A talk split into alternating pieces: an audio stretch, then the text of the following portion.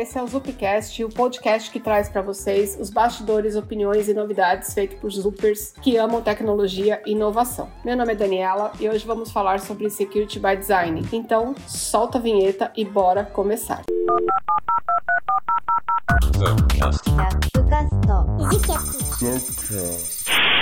Fim de ano chegando e a gente merece uma folguinha.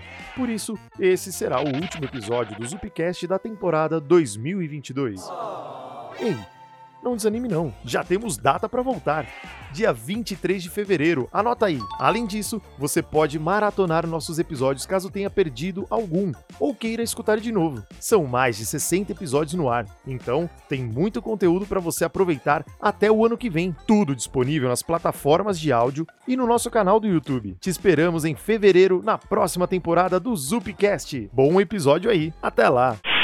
Hoje comigo está o Bruno Duru. Bruno Matarazzo Duru, mais conhecido como Duru. E aí, Dani, tudo bem? Como a Dani falou, eu sou o Duru, trabalho aqui no time de AppSec. E vamos lá, que eu acho que o tema vai ser bem legal e bem proveitoso para todo mundo que está ouvindo. O que a gente tem para te mostrar aqui, basicamente, um entendimento sobre o termo Security by Design, que é parte dos processos de SDLC. E atualmente integra uma solução do Azure Development, que é da Microsoft, que é ela que foi a detentora desse termo Security by Design. É, pensando na concepção de um método de adoção de boas práticas e catequização na cultura de segurança, o objetivo do Security by Design é começar o mais cedo possível. O que a gente tem para falar que é mais importante a respeito de Security by Design.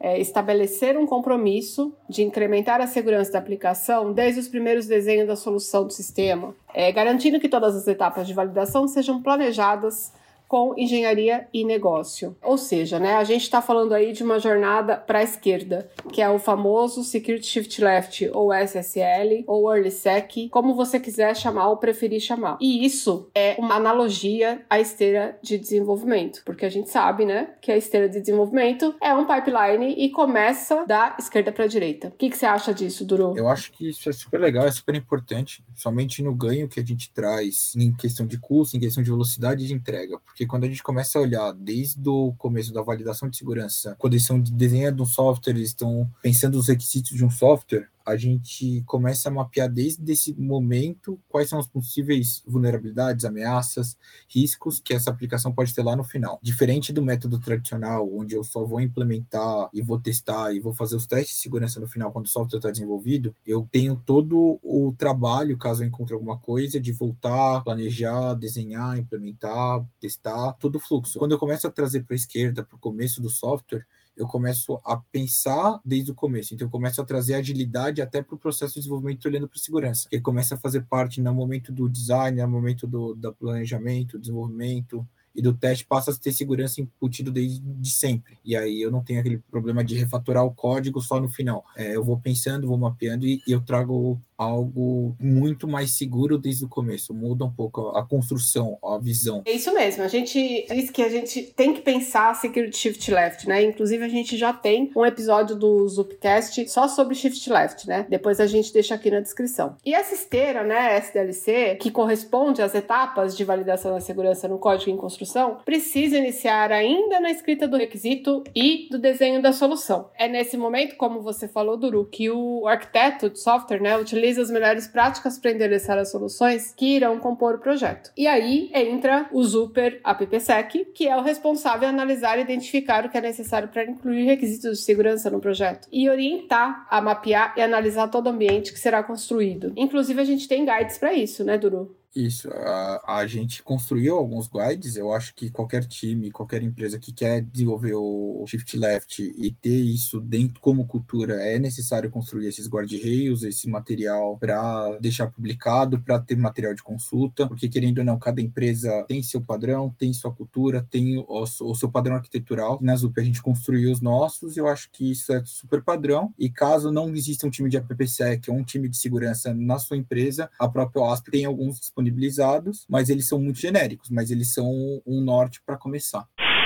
Agora vamos falar como é que a gente constrói essa mágica toda, né? Porque fazer security by design não é só a gente criar um monte de guias e esperar que o dev vá lá e faça tudo sozinho. Não, a gente tem que também ajudar a disseminar a boa prática e inclusive mostrar para eles aonde se escondem essas ameaças, né? E falando de modelagem de ameaça, já para ir pro, pro ponto aqui de ação, hoje a gente utiliza o Stride, que é um framework que é da também e que tem ali um grande objetivo de antecipar ameaças e reduzir superfície de ataque para as aplicações e para os ambientes. Ele é um, um acrônimo de spoofing, tampering, repudiation, information disclosure, denial of service e elevation of privilege. Tudo isso está endereçado a algum pilar da segurança, que são os atributos da segurança da informação, que acho que todo mundo sabe, mas se não souberem, a gente também no próximo podcast já fica uma dica aí para os nossos colegas falar a respeito disso. Mas a gente tem no spoofing autenticação, no tampering integridade, no repudiation não repúdio, no information disclosure a gente tem confidencialidade, no denial of service disponibilidade e Elevation of Privilege autorização. O que a gente faz, né? Onde a gente analisa com o Stride? Então, o que é que a gente pega ali de todo o desenvolvimento de software, de todo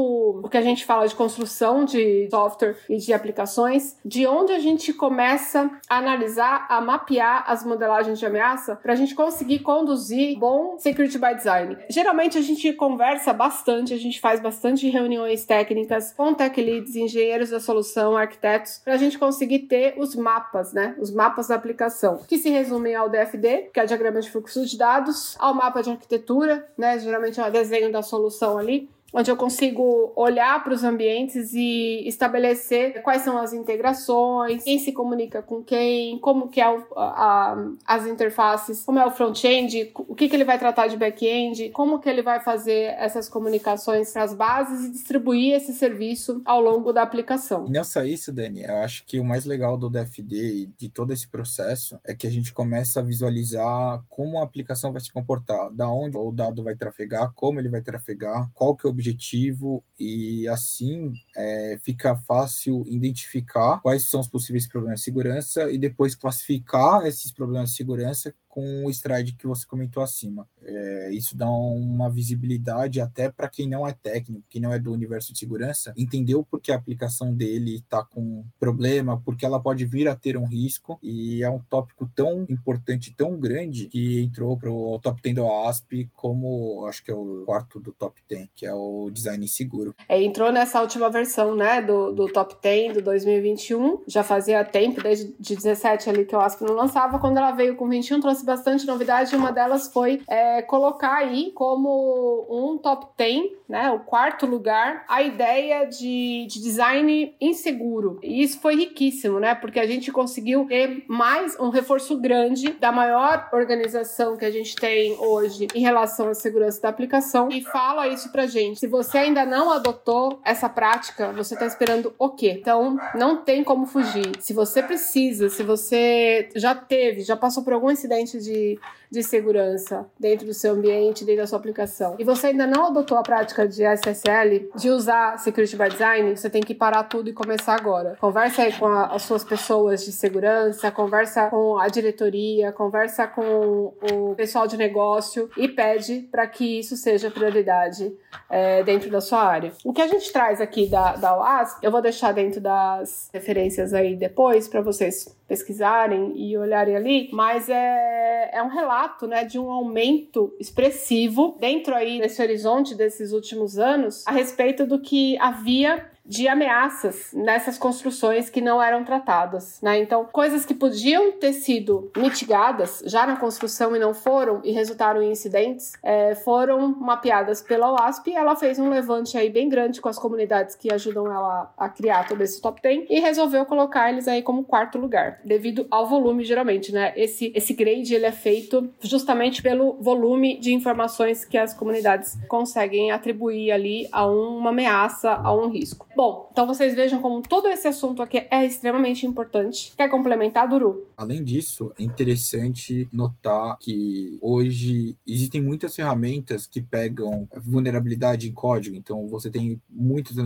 ferramentas de SAST, DAST, que são ferramentas que fazem scan e analisam seus códigos, suas aplicações, e está cada vez mais difícil passar vulnerabilidades por elas. E aí você tem muitos problemas de design. Então, por exemplo, uma aplicação que permite uma, uma autenticação sem senha, o famoso passwordless, não faz algumas, alguns tipos de validação de autenticação, de autorização, e acaba gerando um problema. Não porque o código é vulnerável, mas porque o design da aplicação nasceu vulnerável. Porque quando o arquiteto, o desenvolvedor, na hora de projetar esse software, ele projetou com uma ótima experiência. Acredito que o código também foi muito bem desenvolvido, mas ele não teve a malícia que um atacante, que um fraudador, que um usuário mal intencionado vai ter na hora de tentar usar esse software. É isso mesmo. E, e muito bom você ter falado isso, porque a continuidade do, do SSL, né, a gente não para aí, a gente tem um lado da esquerda que é fundamental, o início da segurança, e, e depois, se bem tratado e bem criada essa modelagem, né, e os arquitetos, engenheiros colocarem tudo isso à disposição deles e, e, conseguirem construir um código seguro, a chance disso bater num scan lá na frente é muito baixa. Então, é, a gente tem ali também uma curva, né, que determina o valor de cada issue quando ela é tratada no início, do lado esquerdo, e de o quanto ela custa se ela é tratada mais do lado direito. Quanto mais tarde você acha um, um, problema, uma ameaça, um risco dentro do seu código, mais alto é o custo, porque você vai ter que refazer várias etapas aí da sua construção e muitas vezes alterar até um padrão seu de uma feature. Então, é, não esperem, né? Não deixa bater lá no scan, não deixa isso acontecer só num DAST, só num pentest, só dentro de um SAST, de, né, de, uma, de um code review. Façam a modelagem antes e isso vai melhorar muito o nível de confiança confiança do seu código e do seu produto. Para, para, para, para tudo aí. Interrompemos rapidinho esse episódio para te contar sobre o Zuptech Hour, nossa live no YouTube sobre tecnologia. A gente já conversou sobre temas em alta, como boas práticas de programação, EDD, arquitetura hexagonal e mensageria com PostgreSQL, com um time de especialistas como Alberto Souza, Mônica Ribeiro e Rafael Ponte. Tá imperdível. Os conteúdos já estão todos no nosso canal e vale muito maratonar. Então, já se inscreve e clica no sininho. Te esperamos lá. Eu acho que é isso, galera. Olha, para resumir, então, eu queria deixar um recado que a modelagem de ameaças é um exercício de engenharia, né, que inclui a definição de requisitos de segurança numa identificação e mitigação de ameaças, né? E essa técnica deve ser usada em qualquer estágio de desenvolvimento. É, mas ele é muito mais eficiente se for usado nos estágios iniciais onde existe ali o desenho da solução, tá? De uma nova funcionalidade ou de um novo projeto. É isso. Eu espero que todos os, os projetos de software de vocês estejam começando pelo lado esquerdo com modelagem de ameaças. Então, Dani, pelo que você falou, todos os novos projetos, features, aplicações que estão nascendo na Zup hoje já estão adotando Security by Design? A gente está se esforçando muito para isso. Inclusive, nesse momento, a gente está fazendo um rollout desse esse método. E logo mais a gente vai estar presente em todas as pods, em todas as tribos e squads com o Security by Design. Mas assim, como que a gente faz isso, né? Eu sempre falo que a gente tem que seguir os líderes, seguir os bons, né? Seguir quem já tá fazendo isso e fazendo bem feito. Então eu vou deixar algumas referências nesse material, que também são as referências que a gente está usando. E eu quero muito que vocês se inspirem nisso, também sigam essa jornada. Eu queria muito agradecer a participação em mais um episódio do nosso Zupcast. Foi muito bom o papo de hoje. Lembrando que para quem quiser conhecer mais sobre quem participou desse episódio, todas as redes sociais estarão na descrição desse podcast, assim como todas as referências citadas. E não se esqueçam de seguir o nosso Zupcast nas plataformas de áudio e no YouTube para acompanhar os próximos episódios e também nossas redes sociais, arroba Zupinnovation. Valeu e até a próxima!